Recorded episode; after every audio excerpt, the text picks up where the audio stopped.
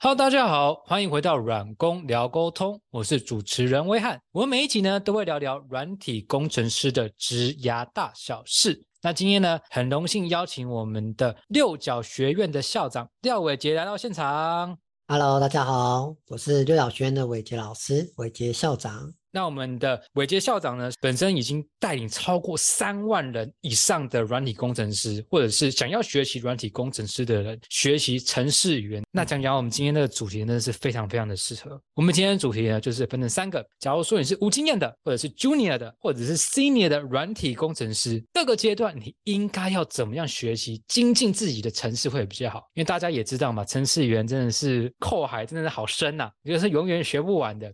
但假如说有好的人可以带领你，知道你每个步骤、每一个阶段该怎么学的话，我相信会给大家非常多的收获。那我觉得，相信校长可以给大家非常多的一些启发。这样子，那因为我们知道学习的方式有很多，可能第一个像是自学，YouTube 上面很多资源免费的；第二个可能是线下的实体的课程，你可能上课，或者是像线上课程，不管是直播的还是录播的都有这样子。那很多学习方式，那我就想问伟杰校长的问题：假如说我是无经验，我完全没有写过经验哦，我是非本科，然后我还是学生的话，你会建议我要怎么样学习程式语言？哦，好，最后一这个问题我们来回复一下。首先，第一个，如果你是完全没有经验或非本科的学生的话，建议最好的方式，我会建议先去 YouTube，因为 YouTube 其实就有蛮多，像比如说你打你想学的程式，比如说 Python、Node.js、JavaScript、HTML 或 CSS，你就打 CSS 空白教学。就会有蛮多一系列由浅到深的教学。它虽然可能没办法让你成为软体工程师，但至少它每个章节都一定会带你至少会学到一些东西。你可以从这个过程看一下自己到底这过程有没有觉得排斥。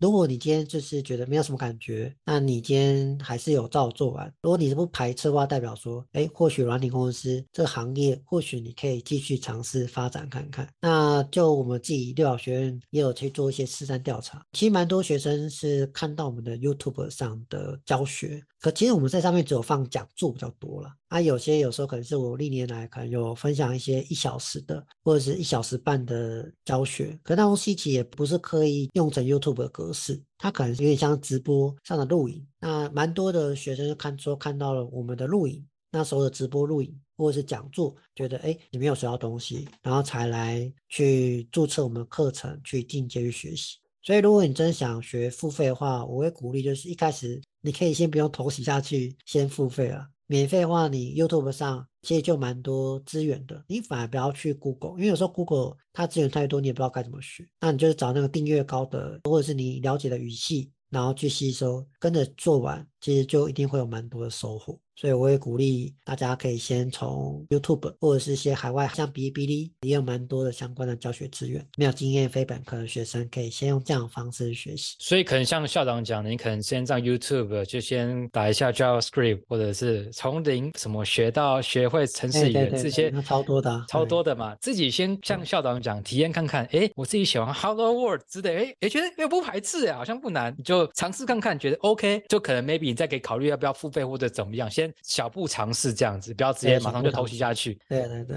那你而且校长是说会建议一些新手的话，可以用 YouTube，而不要是 Google，可以再多说一点吗？因为 Google 的话，这样说哦，因为像我们软体工程师嘛，我们无时无刻都在 Google，所以我们其实还蛮擅长，就是 Google 找到自己想找到的解答。对，但如果你是非本科，有可能你在软体操作上就不是那么擅长。像是以目前来讲，我要找餐厅，有些人会从脸书，有些人会从抖音或者是 Instagram，可是就不会从 Google 去找答案。所以对 Google 去寻找自己想要资源，在一开始对初学者来讲，或许是会比较陌生一些。所以在那种情况下，你如果光是要打对正确的关键字，找到你要答案，可能就是一个比较困难的一件事情。哦连打对关键字，说不定你都不知道要打哪个那关键字才可，以那也是一种，那也是一种学习啦，那也是一种能力上的培养，就是找到你想要找到的资源。所以我觉得，与其如此，不如从学习频道。如果你想尝试线上课程的话，就是你今天不要去做实体，你想尝试线上的话，去找那些影音频道、影音社群，其实是一个蛮不错的方案。因为这样也可以看一下自己到底有没有足够的耐心和自制力，可以通过线上课程来自学。非常认同我们伟杰校长讲的，因为我觉得写扣的话，假如说有影音的话，你会比较了解整个脉络，有步骤哦，一二三哦，怎么点的？对新手而言会比较。哦，反正我照着做就好嘛。啊，Google 可能就是太多都是文字，他可能不知道怎么跟，他可能一开始就会很挫折，说不定就不学了，或者知识太多，没错，这样子。那我想再问一下伟杰校长哈，那你说学生可能 maybe 像 YouTube 先自己搜一搜之类，那假如说我是非本科，然后我也是没有经验，但我已经出社会的，那你会建议他怎么样学习？以无经验非本科的人，然后出社会啊，就以我自己的样本啊，六小学院我们这边的样本最多就是出社会想转职，最多这个样本就对。对幼小学院里面最多这类型的，就是他目前有工作了，然后他想要尝试转职。那在这边话，以 TA 上来讲的话，可能就会分说，哎，他有没有小孩？有小孩就是一个点，就是他时间可能会被瓜分多一点。那另外一个就是有男女朋友，他时间可能就更少。那也有可能是工作给予他压力会不会太大？因为有些人就是说他想转职，可是他是做轮班制的工作，他很难有自己的时间。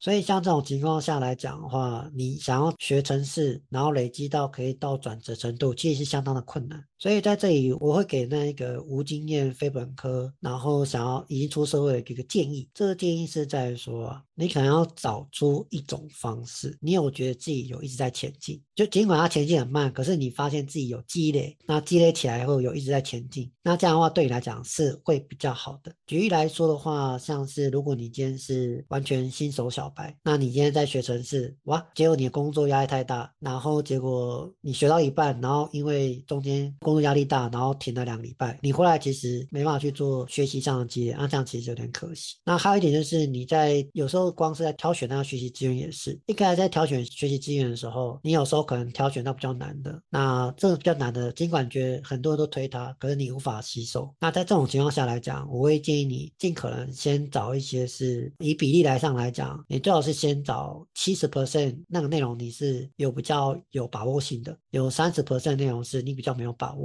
在那种情况下，你不叫不会有挫折，然后你也比较容易可以前进。否则，你今天一下班回来都是遇到很完全未知的东西，其实对本身压力来讲也还蛮大的。所以我会建议你，就是说网络上一定有很多种的建议你的方式，可是那些学习资源你还是要自己去排列组合一下。然后去寻找一个最适合自己的方式，让自己前进。哦，有些人说看官方文件呢，可是你发现看官方文件不是你觉得自己有慢前进的方式，那你可能就要再找另外一种方式啊。哎，有人说看这 YouTube 就对了，好，你就跟着 YouTube。哎，发现到看前面两三章，哎，可以吸收学得到东西，那我就建议你好好的把现有你可以学得到东西的资源好好的看完。那有吸收起来以后，你超办法去挑战更有挑战性的学习资源，让自己觉得自己有积累、有前进。这个比其他的事情还要来的重要，也可以看一下自己的时间跟精力管理，还有学习资源的配比，思考一下让自己慢慢前进的方式，给音乐非本科的一个想法，这样子。因为像我的话比较像是这一块，所以刚刚校长讲的，我自己都会边听边做笔记。有没有小孩？有没有男女朋友？工作压力大不大？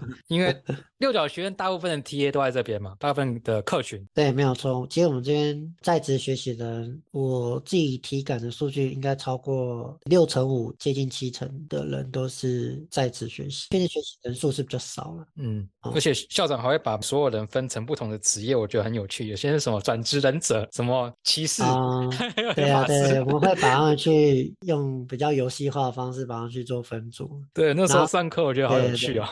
其实有时候上课也是出于有社交的需求了，对，所以把自己同温层的人框在一起的话，那也比较有话题可以聊。对，我觉得校长设计真的是非常好，就是让大家比较同温层，哎，都转职，可能大家聊话题比较一致，就比较一致这样子。那刚刚我想问一个问题，就是校长刚刚讲到说要找出一种方式，让自己觉得自己有在进步，那可以再多说一点吗？怎么样叫做自己有在前进？哦，举例来说，我们今天在学 JavaScript 好了。那你今天在学 JavaScript 的时候，它不是有蛮多程式语法？那我今天想提两点了。第一点就是在于说，因为通常来讲，你要掌握一个语言，你如果一个礼拜没有学习，两礼拜没有学习，你就要花更多时间去弥补嘛。所以在这里的情况下来讲，你想学这城市语言，你应该先思考自己的精力，然后自己的时间管理，你有没有办法定期的，就有点像健身一样啊？你在健身，你一周一定要帮自己配一些时间呢，比如说一周十个小时，一周十五个小时，然后妥善安排在哪些的时间碎片上，然后然后去吸收这些的训练菜单。那如果你连这些小时都拿不出来，那你更不用提要掌握一个程式语言嘛。这第一点就是关于时间管理的部分。所以我们觉得我在在职学习、在辅导学生来讲，第一点我就会先提这个，就是你的时间大概都花在哪些地方上？因为有些学生就会提到说啊，我发现自己的学习都没有效率。我后来问了一下，发现哇。他根本没有时间学习啊，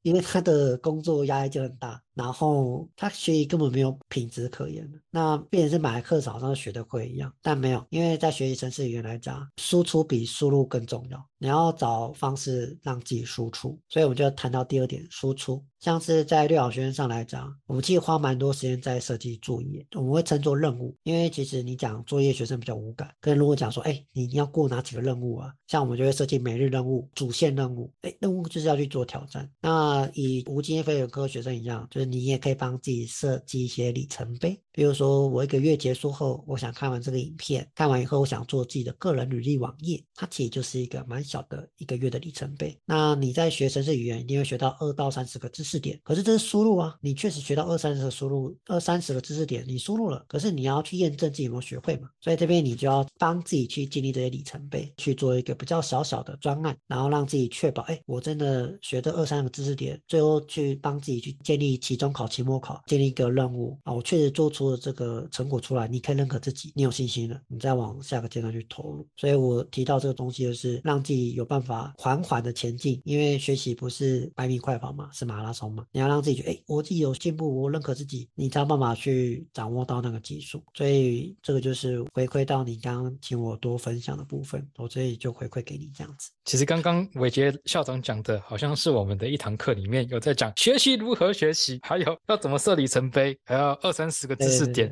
要怎么样用输出解释自己的输入，这其实就是一堂课。有兴趣的大家，这个六角学员的课程链接在下面。我就觉得，哦，我好像又在上课了，因为这个课我好像我听过，所以就是要用。输出来检视输入，而且感觉你自己要设个里程碑，好像有像 checklist 哦，今天有学 JavaScript 的 for 回圈打勾哦，我要做网页，哎，画面做出来打勾，就是感觉好像自己有慢慢的前进这样子。嗯，因为其实现在其实虽然资源变多了，但其实呃，我自己在观察在职的学习者也会有一种知识上的焦虑。我想要学很多很多啊，我都学啦，我语音课程都买啦，啊，我也看完了，他看完全部的语音课程了，他用两倍速看完全部的，那他就说，我都有看的呢，产业上要求要的那些技能，我都有看过，都有些概念，但我还是。找不到工作，那其实你也找到为什么会这样？因为你都是用看的嘛，你没有输出啊。所以其实我们目前以产业在找工程师来讲，你有没有 side project 嘛？这就很重要。所以你也应该要去思考，用你目前已经输入知识点去做一些输出，做一些 side project，做出让业界认可你，你确实有达到这个程度的赛 project，就相对来讲就相对的重要。尤其是你又是非本科，你要证明自己可以，所以赛 project 是一个还蛮重要的一环，确保你输出程度不会输给那些。本科的学习程度这样子。了解，我觉得真的是非常的认可，而且像校长讲的，你要有做一些 side project 输出，而不是全部看完，好像看完就会。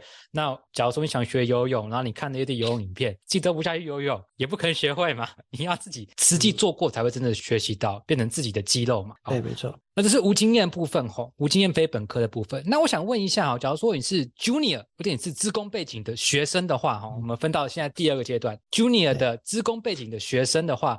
校长会有什么样的建议吗？学习城市语言上，我自己是资管的，OK，所以这是我是资讯管理的硕士，嗯，资讯相关的啊，资管就是有资讯有 code，可是管理也是有一半的学分。了解了解。好，可是我还是可以提一下，就是我自己在观察 Junior 资工背景的学生啊，他们的走向，就是也分享给你这样子。那如果你是 Junior 资工背景的话，我自己在看了，就是说，如果是四大四中的学生的职工的背景的话，那我自己在观察的情况下来讲，而且你有读到硕士，就我在观察，就你也读到硕士以后，你可能刷力扣可能会比较快。刷力扣，直接刷力扣。对，就是如果你是四大四中，然后你又是硕士背景的话，那直接刷力扣去摸到最 top 的公司可能比较快。像比如说你英文不错，直接去摸海外的一些公司啊，或者是国内一些 IC 设计厂，一些 IC 设计厂。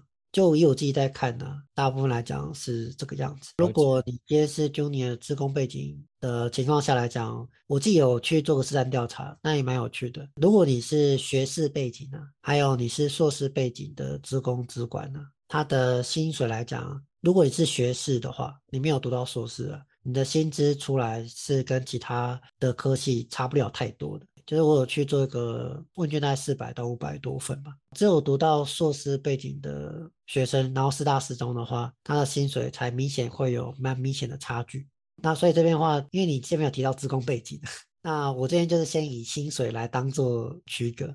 那以以这边来当差距来讲，所以你如果是自工背景，你如果是读到学士的话，它其实没有太多的加分。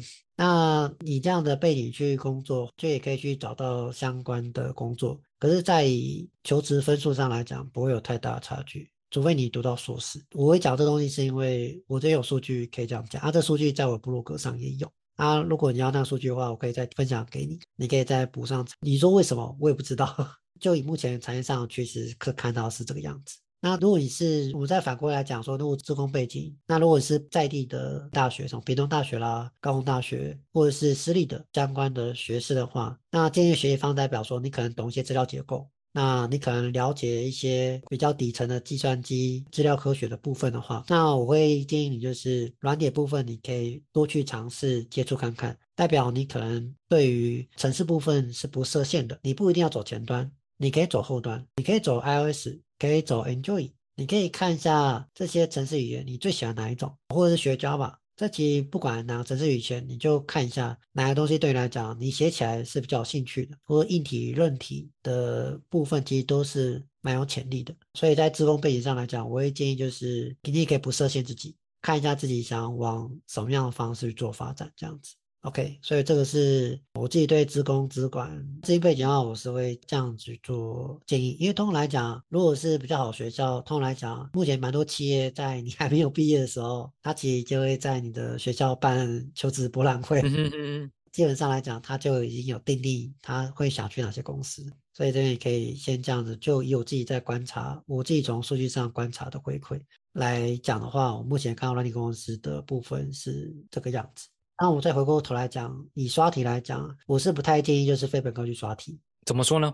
因为其实，在非本科，光是要了解城市逻辑，就是一段时间了。不像资讯背景的人，他们在学校其实就已经突破了城市逻辑，就是 if else for 圈该用在什么样时机下。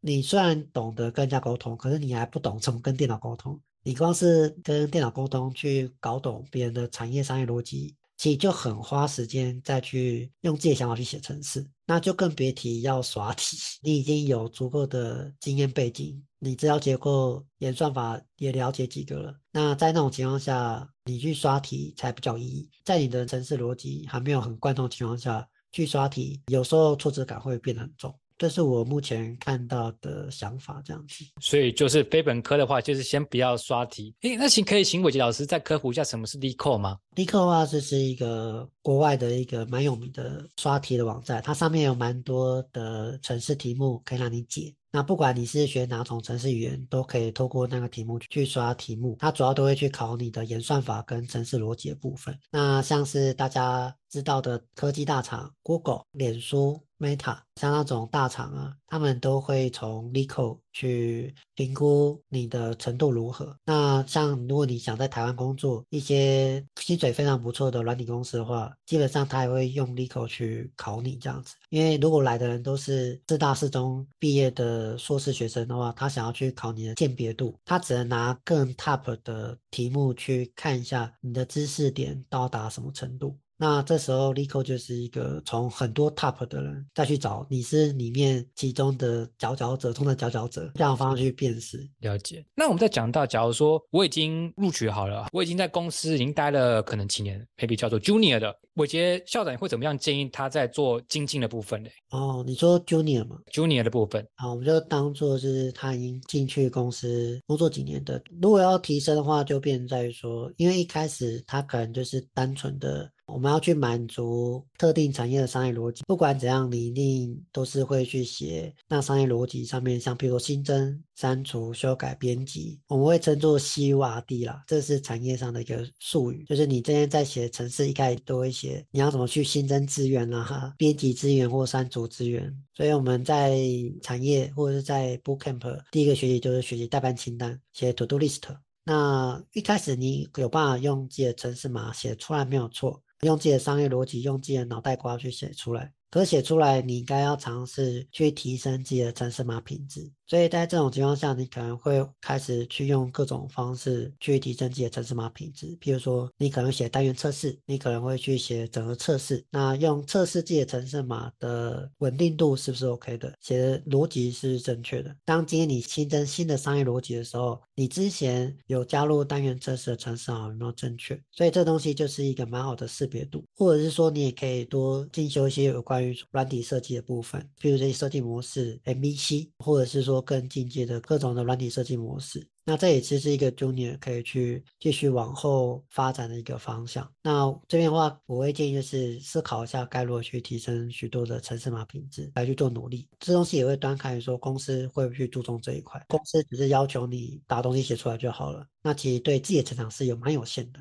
所以当你是几年的 junior 的话，你可以评估一下，哎，如果公司一直很要求城市化品质，那代表你在上面应该会学到蛮多东西的。嗯，那如果你今天在 Junior 待几年，哎，你确实一开始做很有成就感，那后面你发现到，哎，你的 PM 你业务要求你做完，哎，东西就直接上去了，你自己测完没问题就上去了，就部署上去了，那你也会怕嘛？怕这种东西会不会出事，会不会翻车？在这种情况下来讲，你当然需要提升自己的城市化品质。会比较好，所以你多工作几年的情况下来讲，我觉得这是一个蛮好的，目前市场上也是有投资报酬率你该学的东西，这样子。所以是 junior，像校长讲，就是你要专注在你的城市码品质啊，不是像说你只要能动就好，你可能慢慢去精进，能动，哎，怎么样写扣写更精简？因为你会跟别人协作吧，让别人怎么样看得更懂，这个就是你要去慢慢的去精进的部分。就像你是一个赛车手，你不能只会开就好了嘛，那你可能要越开越快，你就要更精进自己的手感，这样子。对对对，没错。那我想再问一下，那假如说是 senior 软体工程师，那校长你会怎么样建议他在做更精进的部分？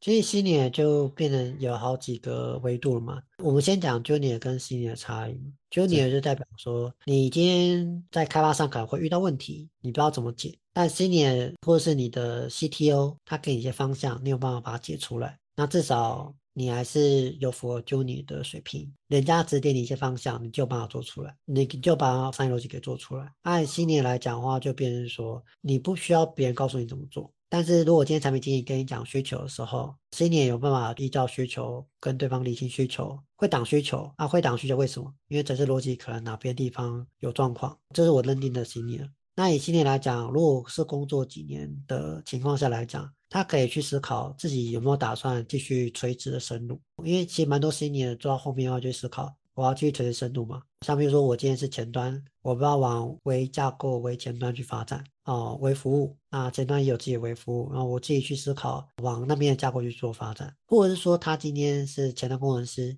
他想往后端去发展，因为他前端的垂直领域摸得够深了。他去掌握其他程序语言，对他来讲也很快。那这也是一种，就是我先垂直，我再去做水平。水平其实有很多种方式，比如说像我的话，我就往创业者的部分去水平，或者是我垂直是教学的部分，我教学先水平。水平完以后，我再把这些懂面多少经验，再思考往水平的方式去做发展。所以在新年的情况下，你就可以去思考，你要继续往你本业发展吗？可以啊，你可以看一下譬如说一零四 Rater，你目前这个垂直它最高可以到什么的成就？你看这个东西的薪水还有工作的内容是不是你喜欢的？有哪些产业你会碰到哪些产业是第一次垂直可以碰到那些产业？那些商业逻辑你是喜欢的，可是你发现哎不是你喜欢的，那你势必来讲就必须往水平发展。所以你水平发展要思考一下，这跟未来你想做的事情是不是有符合？想做的事情就变成说，这件事情是你热爱的吗？这件事情是你当前有兴趣的吗？那它是你近几年想做的事吗？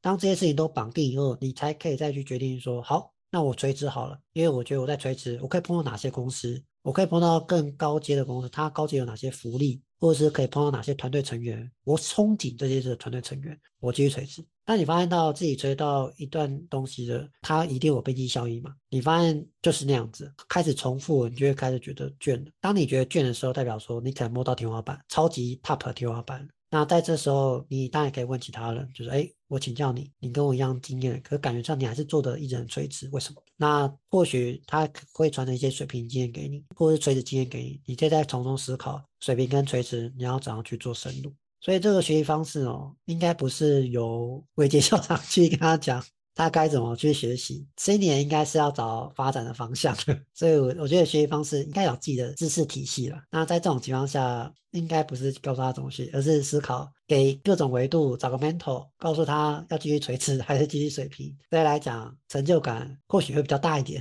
这是我的想法。了解。所以我刚刚听下来，校长感觉就是你要把你想要去反推，因为要么你是垂直或水平。比方举例来讲，像刚刚伟杰校长讲，你可以到一零四去打，比方说前端最 top 最顶的职位跟工作是不是你要的？这个是你要的，你去反推，那我就要垂直，或者你像我们我觉得校长这样，原本是垂直是写扣能力，然后后面是水平是自己创业，然后再垂直再教学。我可不可以这样理解，就是有点像是在一个轴线上，x y 轴上面自己一直在水平垂直水平垂直一直这样子往上走，这样子。对，因为其实我们蛮多学员呢，蛮有趣的，就是尤其是在职或者是非本科或者是在职的学员呢。他们其实都会提到一件事，是，哎，我从前端工程师不到半年，不到一年，他就说他可不可以往后端工程师这么快啊发展？对对对，就是我有发现到，当资讯科技越来越进步的时候，焦虑感变得更重。所以我不知道你有没有发现到，近一年来啊，关于职涯类型的职涯师啊，就是引导师有变多的趋势。那其实也是因为这样子，他不确定这样的职涯是不是正确的。他希望有人告诉他答案，所以我这边想给一个比较反向的回馈。我就以我自己来讲啊，还是建议一个领域走到三四年再去做水平，否则你今天花半年时间在一个领域上，哇，你正准备要深入去学习到整个产业的 domain 哈，那个东西是要沉浸在那个产业上好几年，你才闻得到那味道，掌握到那个领域的。但你却花了不到三个月、半年就想说啊，我感觉上好像自己都。会了，这种其实有点恐怖。然后想赶快转到另外地方去，因为感觉上现在大家都觉得说，哎，你就是要斜杠啊，就要多元啊，不然你又找不到工作，好像会随时会被 AI 淘汰。但我自己给的建议就是，还是得先垂直一段时间啊。那这时间不会是半年到一年啊。一万个小时，这东西还是还蛮需要的。正确来讲，应该是三到四年的时间。而且这三到四年不是重复做相同的事情，而是要尽可能是有挑战性的事情，让自己一直处于焦虑，然后一直一边去挑战从未碰过的事情的三到四年，然后提升自己的垂直的职涯发展，再去思考水平，这样会比较好。分享一下，就是如果你是无经验跟 Junior，会建议先垂直再水平。就是不要马上像伟杰校长讲，你可能转职前瞻三个月就发现，哎，我现在全端好像差不多，要直接跳后端。我写我我要写 app，我是所谓的全端工程师，我什么都会。对对对对对。等等。然后去看看 code 就是哦，都是西瓦迪，然后那个捕捉错误 try catch 都没有写，直接喷错，喷错在前面。哦，那这样就不行，这样子就是，所以像伟杰校长讲，也不要这么的焦虑啊。一个领域不要说半年或一年，可能 maybe 要三四年。像伟杰校长讲的，一万小时的定律去学习这样子。那我刚刚想再拉回来问一下校长，那你是怎么样区分，怎么样叫做 junior 工程师，怎么样就叫做 senior 工程师？是说我刚刚有听，是 junior 是比如像是可以被指导，然后就会做；那 senior 是不要被指导就可以自己做，是这样子来区分吗？对你而言？对，可是我可以再补充一下，junior 我这就先不补充了。那我们补充一下新年的部分，因为我觉得新年每个人的观点不一样啊，我就分享我自己的观点这样子。那以新年的部分来讲哦，就是他不会故意讲高大上各种的术语，然后把人家搞得很混乱，而是他可以用别人也懂的自然语言，然后跟不同的职种、不同的跨部门去做友善的沟通。比如说，今天产品经理丢一个需求来，那新年工程师有办法告诉他这边实作上有困难，他可以用他的视野告诉他说为什么不能这样做。如果要做，还是会提一些方法跟。时程，然后让产品经理知道说，哦，原来他提供了两三种的状况，可以预期未来两三年可能遇到的状况。那我理解了，那我要从中去选择一条路出来。所以对我来讲，心理来讲，不是城市码写的很厉害，而是他有办法去跟各个的跨部门沟通上也很厉害，可以用自然语言去讲别人也听得懂的话。这是第一个。那第二个话，城市码也是一种，在城市码上的部分来讲的话，我们这边其实有戏称有分三种人的。第一种就是 Junior 工程师嘛，就是写的程式码就是可以动就好，至少你要需求我就产出，那至少可以去满足各个部门的需求就好。那第二类人是 因为他一开始在学很多设计模式，他会故意把城市码搞得很复杂，很复杂，然后去创造工作机会，没有了。然后他也觉得这样很厉害，然后会让第一类人就你会觉得哇，这个人那么厉害，然后他搞那么复杂，用很多设计模式，好像很厉害一样。然后城市码怎么叫做一行？可是，一行搞了很多东西，把三行变成一行。然后就超级厉害这样子，可是这样子其实说老实话，可读性很差，城市码维护性、可读性都很差。再这样的话，其实对我们来讲，其实这样也不是很友善。那心理工程师是有办法写出那种很直白的扣，他城市码是完全没有注解的，你看他城市码就很舒服啊，可读性很好。然后他写的城市码很简单，虽然很简单，可是他是用很多人都可以理解的方式。你知道为什么他要这样做？然后他写的东西就很 junior，感觉上很 junior，可他背后是用商业需求指出问题去把它写出来。那 Junior 他反而会崇拜第二类人，就是 有很多设计模式把 code 搞得很高大上，可是他会鄙视 用 Senior 鄙视 Senior code，哎，怎么写那么多行啊？看起来好简单哦。当然了，因为他有吸收了各种内化各种东西，用旁人都可以理解的程式码去写 code，所以这其实也是一个业界蛮有趣的，我自己在观察到一个蛮有趣的状况。所以你要找新的工程师，就总结两点：第一点就是他会用自然语言，那各种连你阿妈都听得懂的。方式去告诉你功能可行性是可以实做出来，并提出各种具体的方案。那第二个就是心理工程师，他写出程式嘛是简单、干净、优雅，而不会让你觉得东西都弄成一团浆糊。然后看起来好像很厉害，但其实问题一大堆，交接给别人，别人都一直吐槽东西啊。OK，所以这边补充是 Senior 的部分。了解，我听下来的感觉是 Senior 的水平会变很强。就这样，水平是我是工程师嘛，那我要跟 PM 沟通，我的沟通能力就会很强，让别人浅显易懂，没有？那自己写扣呢，也写得很干净，让别人也感觉哎很简单，也是浅显易懂，感觉是这样的感觉。对对对。了解，那其实我们刚刚已经讲到非常多了，比方说你是无经验，Junior 或 Senior 怎么样学习都好。那我们再拉回来哦，因为学习方式有很多，像我刚刚一开始提到，有免费自学，有实体课程跟线上课程。那我可不可以请我们伟杰校长再讲一讲这些学习方式的优点跟缺点？那我们就来分享一下实体课程跟线上课程的优点跟缺点好了。实体课程以目前，我这就先讲台湾的部分，因为以实体课程来讲，就有几种嘛，一种是小班制的教学，它可能是一周的周三，或者是周六周日的一个晚上，或者是周末的一个全天。在那样情况下，是你可以在短时间内，可能在七个小时内，可以先了解个轮廓。那有问题的话，可以去询问老师。那小班制教学的好处就在于说，你可以通过这样的方式。去了解一个技能基本上会有哪些知识点，那最关键知识点，通常来讲都会在小班制教学上，因为它几个小时，你大家可以知道哪些关键知识点需要去补助，所以它有点像快速的提供脉络给你。然后你用这个脉络去延伸学习。那实体课程又有像是那种全学习的培训班，几百个小时啊，可能三百个小时。然后早上九点八九点到下午点都必须在那边学习。那那个部分就是他花费用在十万以上嘛，所以他每天周一到周五可以一直灌你知识。那如果你是学习能力很不错的人，他其实就算是一个非常补的大补包了。你可以从里面很快的获得几百个知识点。那你获得以后，尽快的输入输出，然后快速的迭代自己。所以在实体课程上来讲，它优点可能是在这个地方上，就是不管是小班制的还是全职投入的。那缺点的话，可能就在于费用部分吧，因为它是有教室的。那教师的话，可能就是如果在台北，那教师的话其实会比较昂贵。那或者是他要找不错的师资，师资要他到现场，然后去教授课程，所以费用上是比较高的。但其实就以满意度来讲的话，因为人在现场，基本上来讲，可能满意度或许比较高。所以这是实体课程的部分。那我想费贝问一下，你就是觉得对实体课程来讲，觉得这样子你觉得如何？你有上过实体课程过吗？实体课程可能就几个小时吧，因为我自己本身是在职的，所以我都选择六角的。线上比较多，因为比较弹性。是哦，谢谢谢谢。那线上课程就像你讲，它弹性度比较高，但是有一点就是自制力的问题。所以如果你今天自制力不好，对不对？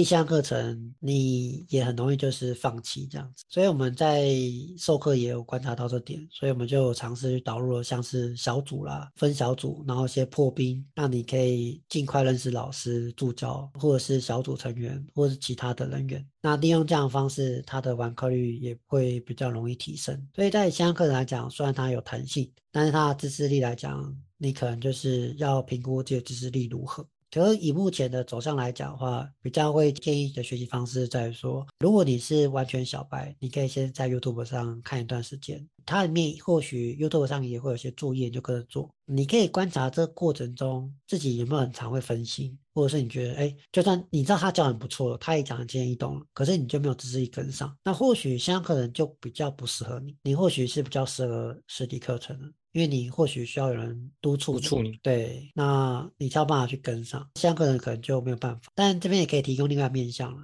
就是你的动机。足不足够强烈？动机，就比如说，你思考一下未来五到十年不转软件工程师，你还有哪些的发展机会？有时候可能就是你转软件工程师，好像就只是个兴趣，你并没有那么强烈说啊，我是举例来说，我是两个小孩的爸爸，那如果我现在不转职，我 五年后可能就还不起房贷，这其实就是一个很强烈、很强烈的动机，因为你就已经有小孩了，你就必须破釜沉舟挤下去。像我们就有蛮多种类型的，真的，爸爸或妈妈，他要说他觉得目前的工作。即将被淘汰，那他得赶快转型。我举一个例子，像是他是做报社，那现在其实很多人基本上都不看报纸，所以那种小的报社倒闭的很快，所以他就来我们这边去做转型，成软件工程师。所以这种就是动机足够强烈。那你动机足够强烈的情况下，你才不会有自制力问题。所以你必须先找寻动机，然后再去思考到底要线上课程还是实体课程。那如果你动机强烈，或许线上课程也是一个解决方案之一。有时候并不是你不认真啊，也不是你自己。不够，而是动机不强。在动机不强的情况下来讲，基本上转职都会失败。像刚刚你有提到，我们学院三万个人好了，那参加一个班、直播班、培训班可能两三百位，但也坦白刚刚告诉你，就是一定还是有许多的人，大概二三十趴人，他没有跟完全程。在那种情况下，你也无法得知他是动机不强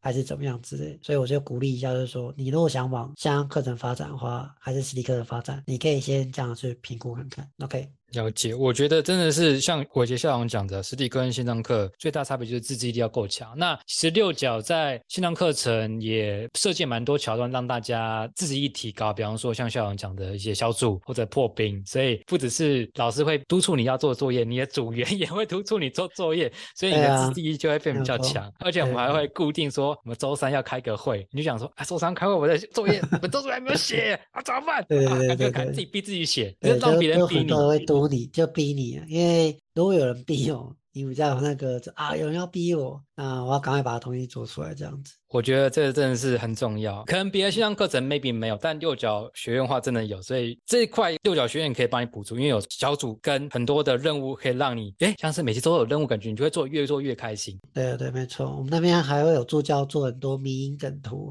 对，我每天上课都有些迷因。哎，上课作业做了吗？然后就放很多威胁你的梗图，跟他讲，哎，watch you。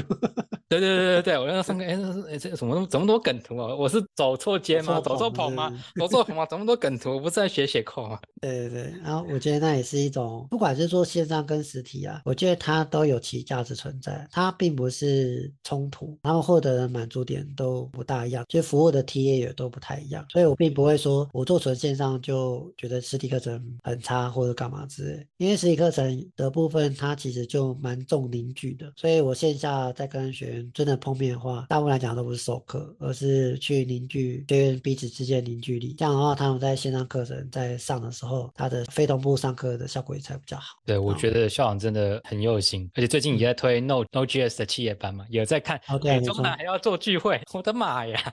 哦，对啊，那个东西就是因为要一起做专题啊，那你要跟一个完全不认识的做专题，其实风险很高。但如果你见过本人，哇，他看到我了，我不能假装没有这件事情。神隐，我不能神隐。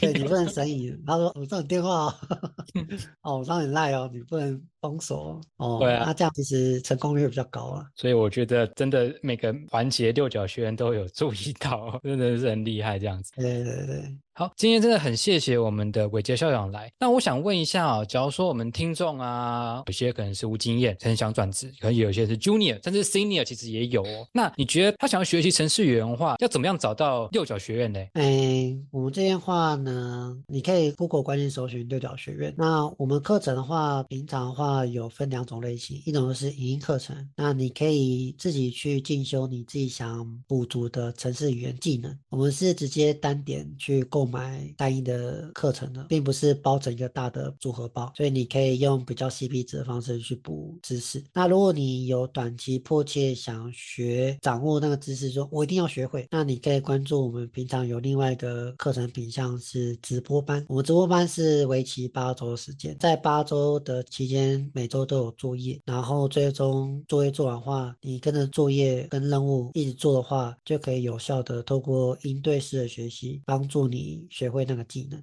所以你可以看自己的需要来去做进修。那影音课程跟直播班都是六角学院占据蛮不错的教育科技产品哦。OK，好，那我也会把这个六角学院的资讯呢放在下面。然后我本身也是六角学生呢，大力推荐，大力推荐。谢谢，谢谢，谢谢。好，那今天谢谢大家，也谢谢伟杰校长来到这边。那我们这集就先到这边喽，大家拜拜。谢谢大家，拜拜。如果你喜欢我们的节目，麻烦给我们五星好评的留言，也分享给你身旁的亲朋好友。如果有任何的反馈，也可以到下方的连接反映。此外，假如你是软体工程师或平常会跟软体工程师接触的朋友，也欢迎报名一起录 Podcast。我们下集见，拜拜。